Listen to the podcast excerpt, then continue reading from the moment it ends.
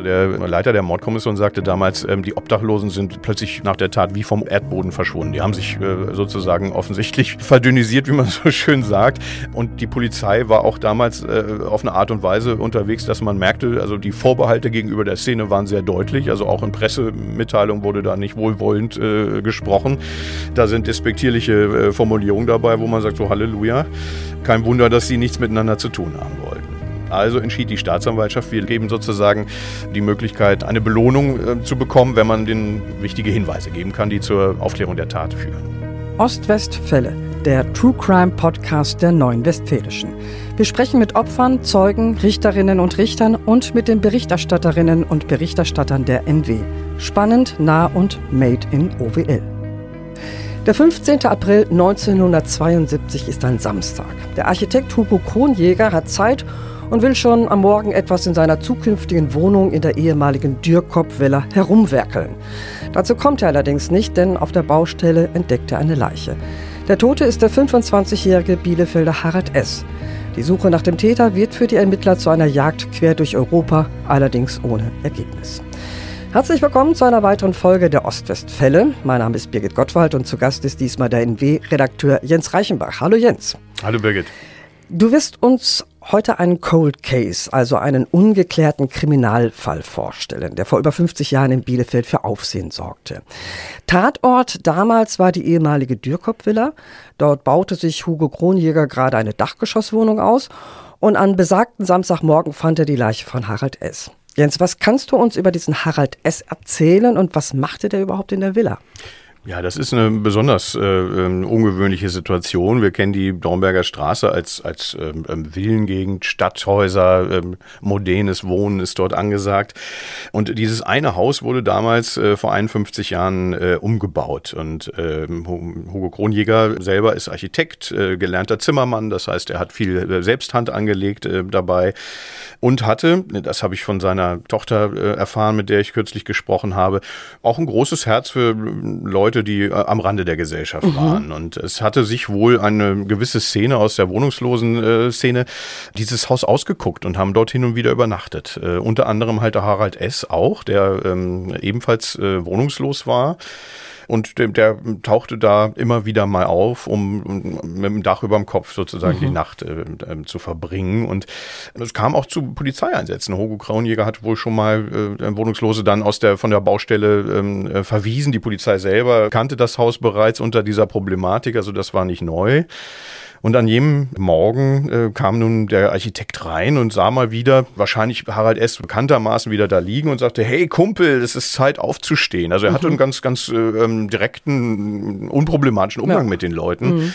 Nur Harald S. stand nicht mehr auf. Ähm, der war ähm, erschlagen worden. Und ähm, Harald S. war ich glaube aus Hersfeld in, in ähm, Hessen nach, nach Bielefeld gezogen, hatte dort äh, ähm, keinen, kein, er ist, glaube ich, gelernter Maurer gewesen, hat er dort aber keine Anstellung gefunden und lebte außerhalb sozusagen einer, einer ähm, geregelten äh, Arbeitswelt und äh, ähm, schlug sich so durch. Gilt, ja. ähm, so, so, wurde es dann von der Kripo damals auch äh, formuliert, hatte schon seine, seine polizeibekannten Eintragungen, war mit Betrugssachen aufgefallen und war vor allem äh, wirklich mittellos. Er hatte schon diverse Dinge, die er irgendwie zu Geld machen konnte, verpfändet. Das heißt, ihm, ihm war jetzt nicht viel äh, Geld äh, zuteil geworden. Ja, und dann ging natürlich die Ermittlung los. Und das war natürlich skurril, Villengegend, ja, Mordfall und, ja. und mhm. mittendrin lag plötzlich eine Leiche. Ja.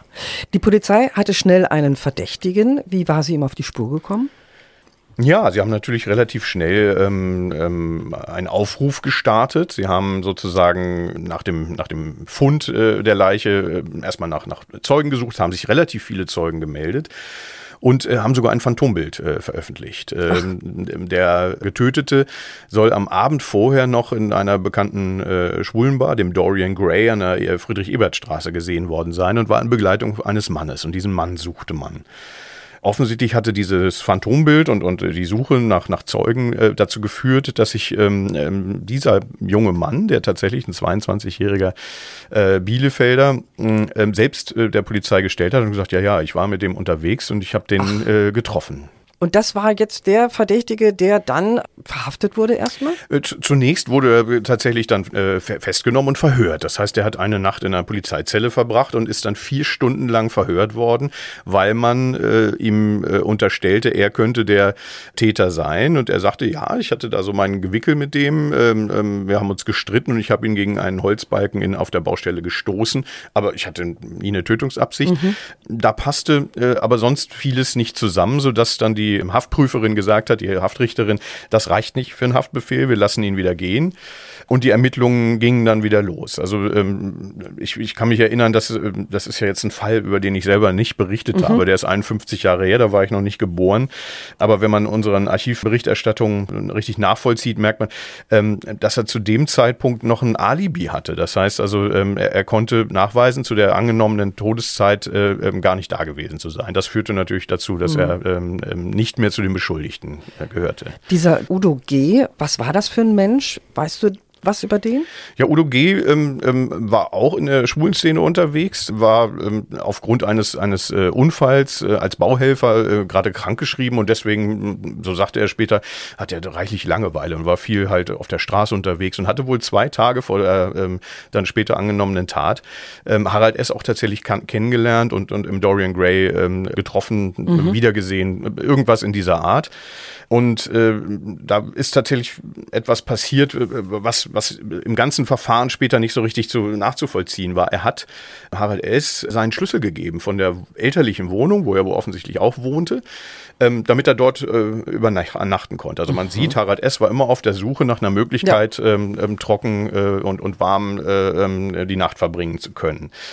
Nun kriegt er den Schlüssel aber nicht wieder und ist, äh, so war seine Aussage, an jedem Tag auf ihn zu und hat gesagt, so, ich will meinen Schlüssel wieder haben. Und Harald S. hat gesagt, ja, komm mit, wir gehen zu meinen Eltern.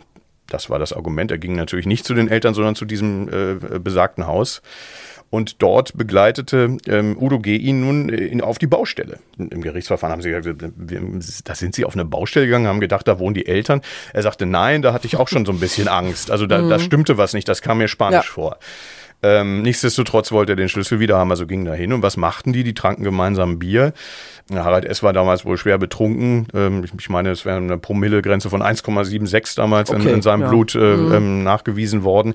Das ist, sag ich mal, für, für Leute, die äh, regelmäßig trinken, äh, trotzdem eine, eine beträchtliche Anzahl.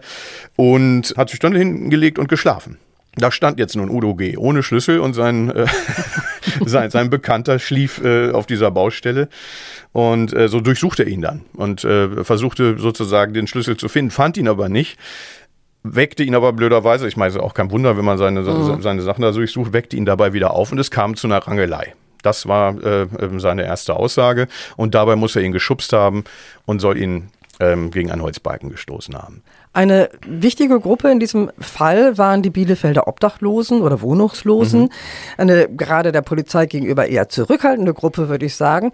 Was hat die Polizei unternommen, um die Obdachlosen zu einer Aussage zu bewegen? Ja, genau das war das Problem. Also der ähm, Leiter der Mordkommission sagte damals, ähm, die Obdachlosen sind äh, plötzlich nach der Tat wie vom Erdboden verschwunden. Die haben sich äh, sozusagen offensichtlich ähm, verdünnisiert. verdünnisiert, wie man so schön sagt. Ähm, und die Polizei war auch damals äh, auf eine Art und Weise unterwegs, dass man merkte, also die, die Vorbehalte gegenüber der Szene waren sehr deutlich. Also auch in Pressemitteilungen wurde da nicht wohlwollend äh, gesprochen. Mhm. Da sind despektierliche äh, Formulierungen dabei, wo man sagt, so Halleluja. Kein Wunder, dass sie nichts miteinander miteinander zu tun haben mhm. wollten. Also entschied die Staatsanwaltschaft, wir geben sozusagen die Möglichkeit, ein, eine Belohnung äh, zu bekommen, wenn man den wichtige Hinweise geben kann, die zur Aufklärung der Tat führen. Ude G. war ja erst wieder freigekommen, dann aber erneut von der Kripo aufgesucht und in Haft genommen worden. Warum? Was ist da passiert? Genau, da hat sich einiges verändert. Die Ermittlungen ähm, gingen voran und am äh, 2. Mai, also ähm, etwa zwei Wochen später, ähm, hatte man den Obduktionsbericht überprüft und festgestellt, ah, ähm, der Todeszeitpunkt könnte auch 36 Stunden früher gewesen sein. Ach so. Und plötzlich war das Alibi kein Alibi mehr für Odo G. Und nun hat man gesagt, jetzt haben wir ihn. Ne? Und hat ihn, haben, haben ihn abgeholt, haben ihn festgenommen ähm, und haben ihn verhört. Und äh, dieses Verhör, äh, das stellte sich später in der, in der, äh, im Strafverfahren heraus, hat es in sich, denn da gingen die Polizeibeamten ordentlich auf äh, Udo G. los. Und ähm, ich, wir haben ihn natürlich nie kennengelernt, der Fall ist lange mhm. her. Aber so wie, wie es geschildert wurde und auch auf den Bildern kann man sehen, Udo G. war jetzt nicht der selbstbewusste Mensch, der diesem Druck da gut standhalten konnte.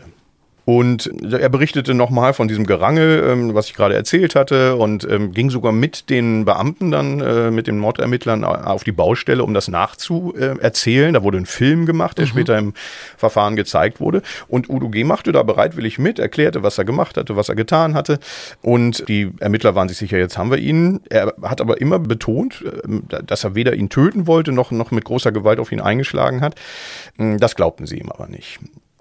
Und ähm, so, so ist es dann äh, dazu gekommen, dass der Druck so hoch wurde, dass sogar der Kriminaldirektor, das ist quasi der Chef der Kripo, sich des Falles annahm und sagte, jetzt verhöre ich ihn mal. Ich habe das Gefühl, er, er ist gehemmt, er möchte aber aussagen. Und da habe ich mal ein Gespräch von Mann zu Mann geführt. So, Aha, okay. so hat er das später im Gericht formuliert. Und ähm, dieses Gespräch von Mann zu Mann war jetzt nicht rüde, sondern er meinte, er sei sehr emotional und einfühlsam gewesen. Aber der Druck war wohl so groß, dass äh, Udo G. später sagte, äh, ich, ich habe dann nur noch Ja, Ja, Ja gesagt. Also mhm. ähm, mhm. ähm, dann vor Gericht kam dann auch äh, sozusagen das Argument, sie haben ja die Worte in den Mund gelegt. Mhm. Und das war für die äh, Beamten das Geständnis, was dazu führte, U-Haft und der Täter ist gefasst. Mhm. Also Menschen, die Udo G. kannten, trauten ihm von Anfang an eigentlich gar nicht zu, Harald S. umgebracht zu haben. Warum nicht? Genau, also ähm, da, da ist offensichtlich ähm, der Kollege damals auch unterwegs gewesen und hat sich mit ähm, Bekannten von ihm unterhalten und haben gesagt, das passt nicht zu ihm. Er ist ein nachgiebiger Mensch, überhaupt nicht fordernd, mhm. aggressiv, äh, kannte man von ihm nicht. Er hat ein solides Zuhause, ich habe die Mutter erwähnt und das die, die Wohnung. Er soll sehr penibel und pedantisch gewesen sein. Es passte nicht, äh, sage ich mal, zum Typ, aber wie wir alle wissen, äh, äh, wer sich mit Mordfällen auskennt, wie oft hört man, ja, das haben wir ihm nicht mhm. zugetraut. Ja. Ähm, das ist natürlich kein Argument, dass jemand, äh, ähm, der, der vielleicht äh, vom Charakter nicht passt zu einer äh, solchen Gewalttat, mhm. es deswegen trotzdem gewesen sein kann. Also da muss man einfach aufpassen. Uh, Udo G. hat gestanden im Verhör, hat dann sein Geständnis aber widerrufen, aber erst ein Jahr später. Und zwar am ersten Verhandlungstag im Prozess gegen ihn. Warum, warum hat er so lange gewartet? Wie hat er das erklärt? Ja, das war eine große Frage in dem, in dem Fall. Also es ist äh, äh tatsächlich so, der äh, Prozess begann am 31.01.1973. Das ist also ungefähr neun Monate nach, mhm. nach der Festnahme. Und er hatte bis dahin nichts gesagt. Er saß in U-Haft und wartete ab. Und vor Gericht mit seinem Strafverteidiger kam dann sozusagen heraus, ich widerrufe alles ich habe es nicht getan und äh, ich habe auch nicht gestanden, sondern mir wurden die Worte, hatte ich ja gesagt, ja, in, in, den Mund, in den Mund gelegt. Mhm. Und äh, da wurden natürlich auch die Beamten, unter anderem der Kriminaldirektor, der damalige, befragt und, und der Richter äh, ließ sich das schildern und äh, sagte dann auch, äh, äh, lieber Kripo-Chef, das war aber, ähm, sag ich mal, die Art und Weise mit einem kleinen Kopfnicken und einem Ja, ähm, das war jetzt aber nicht ausreichend. Er sagte, ja, das hätte er auch gewusst und deswegen hätte er es anschließend nach seinem Mann-zu-Mann-Gespräch wieder den, wieder den äh, Ermittlern ähm, ähm, zurückgegeben. Und man, man, merkte, das Gericht äh, hat Probleme mit dieser Art der Vernehmung und mit dieser Art äh, des Geständnisses. Und zudem kam noch dazu, dass Udo G., also der äh, mhm. Angeklagte, nun sagte, das war der Italiener. Jetzt kam plötzlich ein Italiener ins Spiel. Okay. Mhm. Und er berichtete nun, dass er bei dem Aufsuchen des, äh, des Harald S. auf der Baustelle ähm, noch einen weiteren Mann äh, angetroffen habe. Der kam in der bisherigen Berichterstattung nicht vor. Das heißt nicht, dass er nicht ihn erwähnt hat. Es kann sein, dass die Polizei das in der Öffentlichkeit ähm, erstmal ausgespart hat. Das ist also, heißt nicht, dass er nie erwähnt hat, aber bis dahin, also bis in der öffentlichen Berichterstattung tauchte er an diesem Tag das erste Mal als möglicher Täter auf. Das war ein 19-jähriger junger Italiener, der wohl die Nacht mit Harald S. in diesem Haus verbracht haben soll. Also zu dem Zeitpunkt, als die beiden anderen, also Udo G. und Harald S., da ein Bierchen getrunken haben. Da muss er dabei gewesen sein, genau. Ah, okay. Das heißt, die Annahme, der letzte, äh, der Harald S. gesehen hatte, war Udo G., ähm, war, war danach nicht mehr zutreffend. Denn der letzte, der ihn gesehen hatte, muss dann der 19-Jährige gewesen sein. Und Udo G. sagte ganz klar, das muss der Italiener gewesen sein. Nun ähm, hatte der offensichtlich auch einfach nach einem äh, Dach über dem Kopf gesucht. Ob das daran lag, dass man den, diese Baustelle da kannte und da jeder ein- und ausging oder ob sich nun der 19-Jährige und äh, Harald S. kannten, das äh, war nicht so ganz klar. Tatsache ist, jetzt war sozusagen das Gerichtsverfahren etwas problematisch und natürlich wollte der Richter nun diesen 19-jährigen Italiener äh, sprechen. Und wo war der jetzt? ja, und das war das Ärgerliche, der hatte das Land verlassen. Der, ähm, äh, sein, sein großer Bruder hatte, war, Gastarbeiter in, in Bielefeld und lebte da seit vier Jahren. Äh, und der 19-Jährige hatte wohl da auch jetzt äh, eine, eine, gewisse Zeit verbracht, aber seine Aufenthaltserlaubnis war abgelaufen. Und deswegen hatte er ähm, rund um den Tatzeitpunkt äh, Deutschland verlassen und äh, war ausgereist in Richtung äh, Holland und Belgien. Nun war aber, warum auch immer, der Bruder, der ja noch in Bielefeld war, bekannt und äh, ähm, war in dem Gerichtsverfahren anwesend. Ähm, also auch das war, war als Zeuge, war er schon geladen. Das, das war jetzt nicht nachvollziehbar. Nun sagte der Bruder, ja, wir können den einfach anrufen. Ich rufe einfach mal bei meinen Eltern an. Und dann hat er bei seinen Eltern Und der Richter hat gesagt, bitte machen Sie das. Und, okay. ähm, äh, und ja, der rief bei seinen Eltern an und siehe da, der, der 19-Jährige war da. Und ähm, ähm die Eltern und er 19-Jährige waren wohl zugewandt und haben gesagt, ja klar, er kommt zurück nach Bielefeld. Auch das, sage ich mal, relativ ungewöhnlich in dem Fall. Ich weiß nicht, ob der Bruder ihm gesagt hat, dass er beschuldigt wird, äh, ähm, möglicherweise Mord begangen zu haben, aber er hat es zugesagt. Und so war ähm, äh, sozusagen ähm, der, der, das Verfahren erstmal ausgesetzt. Man wollte den sozusagen bei der nächsten Sitzung äh, sprechen und mhm. bei der nächsten, äh, beim, am nächsten Prozesstag war er aber nicht da. Er hatte keinen Pass und das war auch wieder ein behördlicher Auf, Aufwand, so dass ein, eine äh, Sitzung ausgefallen ist und die übernächste, da war er dann plötzlich anwesend. Und was hat er ausgesagt? Der war hatte, der als Zeuge da? Oder der war offensichtlich als Zeuge da. Man ja. hatte ihn mhm. wohl noch nicht als Beschuldigten äh, gesehen, sondern man hat gesagt, aha, da ist ja noch einer, der Harald S. als letztes gesehen hat, den wollen wir sprechen. Ne? Also ich glaube, dass, dass dieses, dieser Beschuldigtenstatus, da braucht man ja auch Beweise. Mhm. Da muss man auch sagen, ja klar, äh, bisher gab es ja nur, sag ich mal, äh, rechtsmedizinische Indizien und äh, die, die, das angebliche Geständnis von, Harald, äh, von, von Udo G. Nun ähm, ähm, tauchte der tatsächlich im Gerichtssaal auf und sagte, ich war es auch nicht. Dann ging nämlich jetzt das Karussell weiter und er sagte, aber ähm, ich bin an diesem Tag äh, ja ausgereist und zwar mit einem anderen Italiener, der ist 22, mit dem war ich unterwegs. Der hat, wir sind gemeinsam nach Hannover gefahren. Von Hannover ging dann die Bahnfahrt nach Amsterdam, darüber nach Brüssel und das ist ja eine lange Fahrt. Und ähm, während dieser Fahrt hat mir der 22-Jährige erzählt, so, so berichtete er vor Gericht, dass er am Abend vorher einen Deutschen erschlagen habe. Und das könne ja nur Harald S. sein. Und deswegen müsste der 22-Jährige also möglichst schnell das Land verlassen. Das erzählt man einfach so. Das, ja, hat, das hat er erzählt. Interessant an dem Fall. Jetzt tauchte noch ein dritter Italiener auf, der war noch in Bielefeld und sagte, ja, das hat er mir auch erzählt. Also man kannte sich offensichtlich. Mhm. Ähm, ähm, ob das über Landsmannschaft ging oder ob das eine Szene war, in der man sich austauschte am Abend muss dieser 22-Jährige zu diesem neuen Zeugen gegangen sein und gesagt haben, du, ich habe da einen erschlagen, ich muss das Land verlassen. Also es gab zwei übereinstimmende mhm. Zeugenaussagen, sodass der Richter und das, das Gericht, äh, das Schwurgericht natürlich gesagt hat, den wollen wir jetzt haben. Aber von dem war nun keine Spur und auch kein Bruder im, im, im Gerichtssaal. Also, und da kommt jetzt Interpol ins Spiel. Dann wurde ein weltweiter ähm, ähm, Haftbefehl ausgestellt von der Staatsanwaltschaft und Interpol übernahm sozusagen ähm, als, als internationale Kriminal Kriminalpolizei ähm, die Aufgabe, ähm, nach dem zu suchen. Du sagst jetzt Interpol, kennen wir alle, haben wir alle schon mal gehört, aber ich persönlich weiß zum Beispiel gar nicht, wie Interpol arbeitet. Ja, da gibt es auch viele Gerüchte, die, die nicht so ganz passen. Interpol ist eigentlich ein Verein. Der sitzt in Lyon und äh, heißt im Prinzip äh, International Criminal Police Organization. Das heißt, ähm, ähm, der Name Internationale Kriminalpolizeiorganisation lässt ja schon darauf schließen, da, da haben viele verschiedene internationale Polizeibehörden sich vernetzt. Und äh, heute sind das tatsächlich 195 Mitgliedstaaten, die sagen, wenn jemand äh, einen, einen internationalen Strafbefehl ausstellt, dann kommt das in unsere Fahndungsliste. Das heißt, in Italien, in Frankreich, in England und in, in Deutschland und wie gesagt 191 anderen Ländern ähm, wird das übereinstimmend eingetragen. Das heißt aber nicht gleichzeitig, das ist jetzt ein internationaler Haftbefehl, der auch in Italien gilt. Diese, diese Fahndungsliste heißt nur, Italien nimmt das zur Kenntnis und was sie daraus macht, ob sie selber daraus einen Haftbefehl macht oder ob sie das nur zur Kenntnis setzt, weil sie, weil sie zum Beispiel den Strafvorwurf nicht anerkennt oder, oder weil es zum Beispiel kein Auslieferungsverfahren zwischen den beiden Ländern gibt, das ist dann Sache des eigenen Landes. Das heißt, Interpol ist keine Ermittlungskommission, die selber dann international von, von, von Land zu Land reist, sondern so. es ist sozusagen ein, eine Vernetzungshilfe ja. und wird natürlich in Zeiten äh, internationaler Kriminalität äh, äh, immer wichtiger. Ähm, ja, diese Fahndungsliste ist international. Das heißt, wenn jemand das Land äh, mit dem Flugzeug verlässt und irgendwo anders landet und er taucht in dieser, in dieser Fahndungsliste auf, dann sagt die Polizei, Moment mal, hier geht's nicht mhm. weiter. Ne? Und mhm. das ist, das ist das große Ziel der ganzen Sache. Das ist vor allem dann interessant, wenn man nicht weiß, wohin der geflohen ist. Es gibt ja Straftäter, die fliehen in, ins Ausland und man weiß nicht, ob in Belgien und in, ja, ja. oder, mhm. oder in, in, in Holland oder in Frankreich. Da kann man ja nicht, nicht mit jeder Behörde jetzt ein Auslieferungsverfahren äh, äh, entscheiden.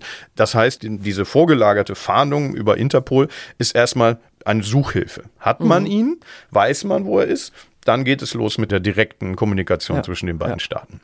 Zurück zu unserem Fall. Udo G. wird letztendlich freigesprochen, obwohl er als Täter nie ganz ausgeschlossen werden kann. Warum dieser Freispruch trotz Verdacht? Genau, nachdem äh, jetzt plötzlich äh, der zweite Italiener schwer unter Verdacht stand, ähm, hat man erstmal im, im Februar 73, also das ist ein knappes Jahr nach der Tat, Udo G. aus der Haft entlassen. Aber er war weiterhin sozusagen beschuldigt. Er war weiterhin der Angeklagte. Mhm. Aber nicht mehr in Haft. Das ist ja schon mal ähm, ein großer Unterschied. Dann kam zwischendurch Hoffnung auf, denn Interpol hatte tatsächlich den äh, ähm, Aufenthaltsort dieses äh, beschuldigten 22-jährigen Italieners ausfindig gemacht. Der ähm, sollte sich in, äh, in Oberitalien, Varese, aufhalten. Und daraufhin wurde, wie ich gerade erzählt habe, auch internationaler Haftbefehl und, und, und äh, äh, Amtshilfeersuchen äh, gestellt. Aber die Polizei konnte ihn weder in Italien ausfindig machen, noch in der Schweiz. Und in der Schweiz sollte er äh, für die Arbeit äh, sozusagen gewechselt sein. Das war eine Information der Eltern. Also die hatten gesagt, ja, unser Sohn ist in der Schweiz, suchen Sie da, aber auch da war er nicht zu finden. Und so war am 10.01.74, jetzt sind wir schon fast zwei Jahre, also knapp zwei Jahre nach der Tat, klar, den finden wir nicht. Und das dauerte nun, das Verfahren wurde ausgesetzt, man hat gesagt, ja, ohne den können wir nicht weitermachen. Jetzt wird sozusagen das Verfahren gestoppt und wir warten, bis er da ist und dann geht's weiter. Und das dauerte jetzt nochmal zwei Jahre. Wir sind jetzt am 4. Februar 76. Jetzt überlegen wir nochmal, ja. im April 72 war die Tat, am 4. Februar 76, knapp vier Jahre später, kommt es zum letzten Prozesstag und da wird Udo G. tatsächlich freigesprochen. Warum? Es gibt sozusagen ein Recht auf ein faires Verfahren und das sagt aus, dass ein Verfahren dieser Art, also ein Strafvorwurf, äh, nicht unangemessen andauern darf. Ja. Und ähm, Vier ähm, Jahre sind auch wirklich eine lange Zeit. Wahnsinn. Ja. Ich, ich, möchte nicht mhm. wissen, wie man sich da fühlt. Ob ja. man nun schuldig ist oder nicht, weiß mhm. er wahrscheinlich selber. Aber, aber diese vier Jahre mit dem Damoklesschwert einer möglichen Mordverurteilung über sich, ähm, das muss schwer zu verarbeiten sein. Und ähm, der Richter sagte ähm, damals auch tatsächlich, lieber Angeklagter, wir wissen nicht, ob sie es waren oder ob sie es nicht waren. Aber die Lage ist, ist verfahren. Ich, wir kommen hier nicht voran. Ähm, nach dieser, sag ich mal, ähm, Lage im Zweifel für den Angeklagten mhm. müssen wir sie freisprechen. Der Staatsanwalt hat damals gesagt, ich glaube trotzdem, dass das war. Er glaubt nämlich, dass die Aussagen der hinzugekommenen Zeugen möglicherweise auch ebenfalls äh, nicht richtig waren, dass da gelogen wurde. Mhm. Und äh, tatsächlich gab es ja verschiedene Fragen, die nicht so ganz passten. Der, der 19-Jährige, der gesagt hat, ja, ja, ich bin äh, an dem Tag mit, mit, mit dem anderen weg, der sagte, er sei am 13.04 äh, aus dem Land gefahren, war sich da relativ sicher. Die Tat war aber am 14.04. Das kann was nicht stimmen. Da, da kann was nicht stimmen. Also, mhm. Also, also es, es blieben auf allen Ebenen blieben Fragen offen, die irgendwie Zweifel an allem ließen. Und am Ende gab es eine Haftentschädigung für Udo G., weil er sozusagen so lange in Haft war. Mhm. Allerdings nicht für die ganze Dauer. Und das finde ich ganz interessant, weil er selber das Geständnis zu verantworten hatte, das, das er ja dann widerrufen hat, wurde er zwischen Geständnis und dem ersten Prozesstag nicht entschädigt. Ja. Aber die Zeit danach, die er in Haft gesessen hat, dafür kriegte er damals eine Entschädigung. Weißt du, was aus dem geworden ist? Der lebt noch in Bielefeld. Ach, das, das, ich äh, habe tatsächlich ein bisschen gegoogelt. Also mhm. man, man, kann äh, Spuren von ihm finden. Ich, ich nehme an, ähm, dass er ein ganz normales Leben führt. Äh, aber ich habe ihn leider nicht äh, so gefunden im Sinne von, dass ich Kontakt mit mhm. ihm aufnehmen konnte. Mhm. Der Fall von Harald S. ist ein sogenannter Cold Case aus dem Jahr 1972, also ein Fall, der damals nicht gelöst werden konnte. Jens, warum sind Cold Cases gerade wieder in aller Munde? Das hat damit zu tun, dass das ähm, LKA NRW, also in Düsseldorf, im November 2021 gesagt hat, wir müssen diese ganzen unaufgeklärten Fälle nochmal wieder aufrollen. Das hat damit zu tun, dass man sagt, was man damals nicht aufklären konnte, kann man vielleicht mit neuen technischen Mitteln wieder aufklären. Mhm. Bei, bestes Beispiel ist äh, der sogenannte DNA-Treffer. Heute sind, äh, sag ich mal, ähm, genetischer Fingerabdruck eines der wesentlichsten Überführungsbeweise bei Strafverfahren, wenn es kein Geständnis gibt. Das ist aber erst seit 1988 möglich. Der erste weltweit überführte Täter über einen genetischen Fingerabdruck war, war ein äh, britischer Straftäter, der im Januar 1988 aufgrund dieser äh, DNA-Technik überführt worden ist. In Deutschland war das dann im, im, Dezember 88 und wir wissen ja, dieser Fall spielt deutlich davor. Das heißt also, ein mhm. DNA-Treffer konnte hier noch nicht zur Überführung führen. Aber man hat, und das hat man damals schon, um Spuren zu sichern, den, den Leichnam sozusagen immer mit, mit sogenannten Klebefolien abgeklebt. Da werden dann sozusagen alle Fasern, alle Hautschuppen mhm, und so mhm. weiter an diesen Folien sozusagen festgeklebt. Da sind 400 äh, ähm, Klebefolien, die pro Leichnam da draufkommen und ähm, die sollten jetzt nun mal, abgesehen davon, dass die, dass die Ermittler sozusagen diese Fälle wieder aufrollen, nochmal gesichtet werden. Und ähm, das LKA Düsseldorf hat gesagt, wir nehmen 24 Ermittlerinnen und Ermittler und Kriminaltechniker in ein neues Team das ist die besondere Aufbauorganisation Cold Case, so mhm. nennt sie sich. Darunter waren einige, die schon in Rente waren. Unser Innenminister Herbert Reul hat damals gesagt, wir haben so viel Wissen von Leuten, die äh, sozusagen in den Ruhestand gegangen sind, die aber vielleicht noch Lust haben, weiterzumachen. Mhm. Äh, von denen äh, haben wir einige sozusagen gefragt, die sozusagen in dieses, in dieses Team gegangen sind und die haben mit ihrer Riesenerfahrung und mit den Kriminaltechnikern, die mit der neuesten, modernsten Technik umgehen, zusammengeführt und haben gesagt, die, die sollen sich die Fälle angucken. 650 Cold Cases in NRW waren so wohl viel. bekannt mhm. und 400 200 davon haben gute Chancen, durch neue Ermittlungsansätze möglicherweise noch aufgeklärt zu werden. Und, und das Spannende ist, dass die ähm, Fälle jetzt, nachdem die das sozusagen vorbereitet haben, die ersten zwei Jahre sind vorbei, mhm. man, man hat gesichtet, man hat Akten gescannt und digitalisiert und hat halt eben diese Folien äh, ähm, vorbereitet für die weiteren äh, Ermittlungen, hat jetzt die verschiedenen Fälle in die, in die jeweiligen Polizeibehörden gegeben und ähm, in, in Bielefeld wird jetzt gerade eine neue Kripo-Einheit gebildet, die OWL-weit 42 dieser Fälle jetzt neu bearbeiten soll. Und gab es schon Erfolge? Tatsächlich. Also schon in dieser Phase in Düsseldorf ja. sind äh, ähm, durch, durch erste Analysen mit D und, äh, DNA und so weiter drei Fälle aufge sechs, sechs Fälle aufgeklärt werden und, und zwei davon haben tatsächlich Bezug zur OWL. Da gibt es einmal ähm, relativ spektakulär den Mord an Agnes Niewöhner in, in Floto Exter. Die war im Februar 2014 ermordet worden. Das war ein, Raubüberfall. Ähm, die sollte unfassbare Bargeldmengen in ihrem Haus haben. Das war wohl bekannt. Aber ein Täter wurde nicht gefunden. Mhm. Und im Oktober 22, also jetzt gar nicht lange her, vor einem Jahr, hat die Mordkommission aus Bielefeld plötzlich einen Herforder festgenommen, weil seine DNA ihn überführt hat. Also genau das, was ich gerade gesagt habe, ja. ist zugetroffen. Der genetische Fingerabdruck hat gepasst, weil er wegen Drogen, Einbruchs, Diebstahls war der schon in der Datenbank und war nun ernsthaft dringend tatverdächtig, diesen Mord begangen zu haben. Das Verfahren konnte nicht zu Ende gebracht werden, weil der Beschuldigte sich dann in der U-Haft äh, tatsächlich das Leben genommen hat. Mhm. Aber dadurch ist sozusagen ein Fall schon mal aufgeklärt worden. Der zweite Fall ähm, der spielt eigentlich in der Nähe von Bonn in Lohmar. Da ist eine 23-jährige Frau äh, umgebracht worden. Auch da geht man von einem Raubmord aus, weil da ist ein Tresor geleert worden und diese junge Frau ist damals auf üble Art äh, ähm, getötet worden. Ähm, das war 87, also ähm, noch bevor DNA überhaupt tatsächlich äh, gang und gäbe wurde. Mhm. Und 2017 ist plötzlich die DNA eines Detmolders äh, gefunden worden, Detlef M. Der saß bis äh, 2020 ohnehin wegen Mordes in Haft und auch da hat so ein DNA-Abgleich dazu geführt, dass man gesagt, oh, den kennen wir ja schon, der ist ja, sag ich mal, aktenkundig äh, äh, und der ist dann im April 22 festgenommen worden.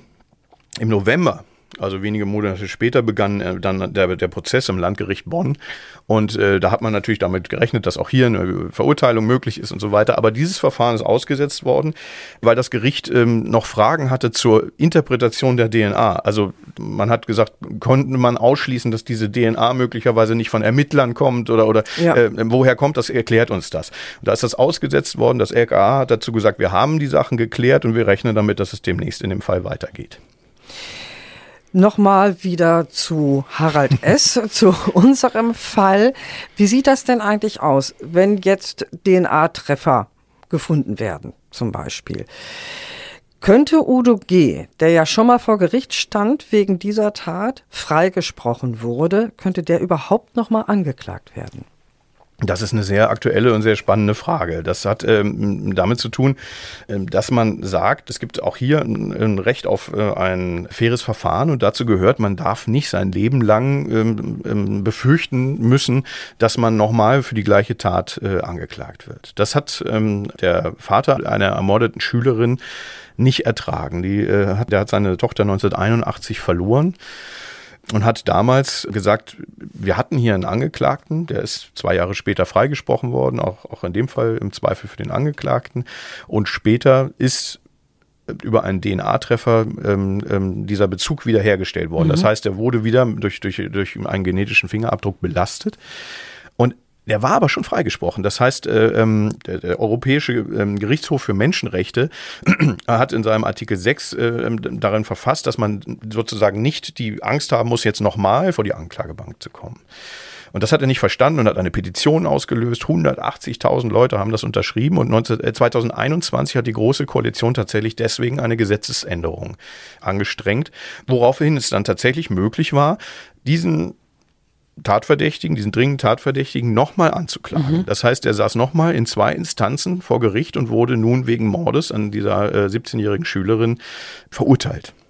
Er hat Beschwerde dagegen eingelegt und hat nun, glaube ich, jetzt vor wenigen Wochen äh, vor dem Bundesgerichtshof Recht bekommen. Ah, ja. Die haben geprüft und haben gesagt, das ist sozusagen verfassungswidrig. Dieses Gesetz das sogar rückwirkend gelten sollte, kann so nicht durchgeführt werden. Das heißt, Udo G. dürfte eigentlich nicht nochmal äh, die Sorge haben, erneut angeklagt zu werden in dem Fall. Trotzdem fassen die Ermittler der Cold Case Unit in, in Bielefeld den Fall jetzt nochmal wieder an.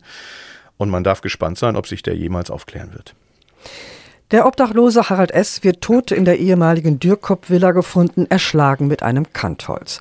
Ein junger Mann gesteht die Tat, widerruft seine Aussage im Prozess aber wieder und wird letztendlich freigesprochen.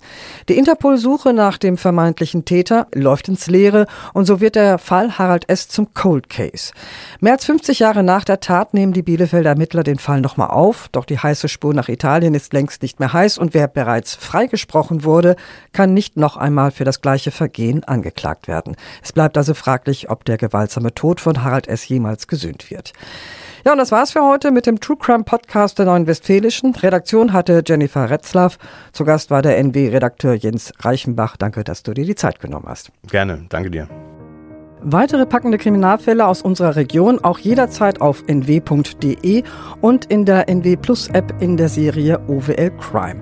Wir freuen uns über Fragen, Anregungen und Kritik zu diesem Podcast und natürlich über Wünsche, welche Ostwestfälle wir demnächst für euch besprechen sollen. Schreibt uns eine E-Mail an podcasts.nw.de. Mein Name ist Birgit Gottwald. Bis bald.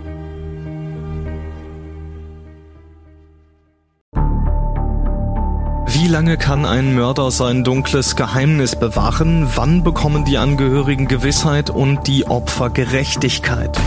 Jedes Jahr werden bei der Polizei rund 100.000 Menschen als vermisst gemeldet. Drei Prozent davon, also 3000 Menschen, bleiben länger als ein Jahr verschwunden. Einige werden nie wieder gesehen. Seit gut drei Jahren arbeitet die Polizei in NRW mit sogenannten Cold Case Units. Das sind Abteilungen, die wirklich nur damit beschäftigt sind, Mordfälle zu bearbeiten, die teilweise seit Jahrzehnten ungeklärt sind. Ich bin Mike Mattis, Radioredakteur und News Anchor und ich spreche mit Ermittlern über diese Fälle. In meinem Podcast Licht ins Dunkel, Cold Cases und ungeklärte Vermisstenfälle von hier beleuchten wir gemeinsam mit Profilern, Staatsanwälten und Mordermittlern Cold Cases und ungeklärte Vermisstenfälle aus ganz Deutschland. immer in der Hoffnung, dass Angehörige endlich Gewissheit und die Opfer Gerechtigkeit bekommen. Licht ins Dunkel. Cold Cases und ungeklärte Vermisstenfälle von hier. Eine Produktion von Mike Mattis und der Podcast Fabrik.